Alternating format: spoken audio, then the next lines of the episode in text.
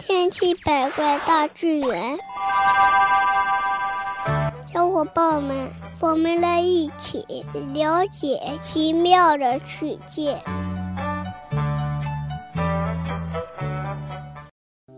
小朋友们，大家好，欢迎收听今天的《千奇百怪大自然》。我们都知道，大象是陆地上最大的动物，在它们面前，一贯不服输的人类也会觉得自己很渺小。还记得《格列佛游记》里格列佛在大人国的惊险遭遇吗？巨人国的居民身高如同铁塔，格列佛像鼹鼠一般的大小，被当作是玩物带回家。也许我们都希望自己能够。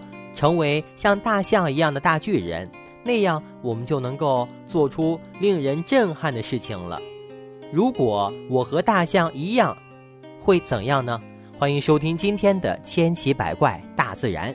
小朋友们，大家好，我是机器狗。实际上呢，如果你真的成了巨人，让你惊讶的并不是你能够做的事情，而是你不能够做的事情。如果你像巨人国里的居民那样的话，那么你的身体将增大十倍，你迈出的第一步可能比现在大很多，但是因为体重很重呢，你没有办法跑得像现在这样快，或者根本就跑不动。你不能快速的站起来或者跳跃，你的动作呢会像大象一样的笨拙。对比看来呢，重力对昆虫的作用呢就远比对人的作用啊小很多了。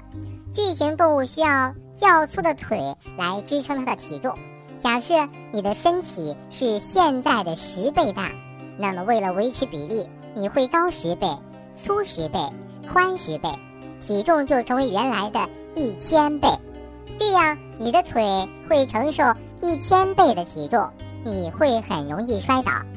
而且巨型的体重需要消耗大量的能量，一整天你光是找东西吃就需要花费很长时间。也许你必须像蚂蚁或者蜜蜂那样的终日为食物而忙碌，那你就没有时间上学、打电话、做运动了。那样的生活该是多么的艰辛和枯燥呢？如果真的是那样的话，你一定会反过来羡慕原来的自己，觉得那时是多么的好，生活无拘无束的。那下面呢，我就想来问一下秋木叔叔了。你说世界上有巨人吗？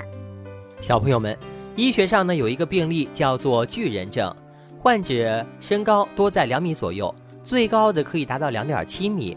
巨人症和肢端肥大症是腺脑垂体分泌生长素过多引起组织骨络及其内脏的增生肥大及内分泌代谢紊乱的疾病，发病在青春期前后。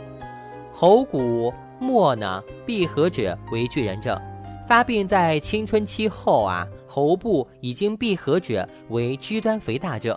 多数病人起病在青春期前，至成人后呢继续发展，形成了肢端肥大症。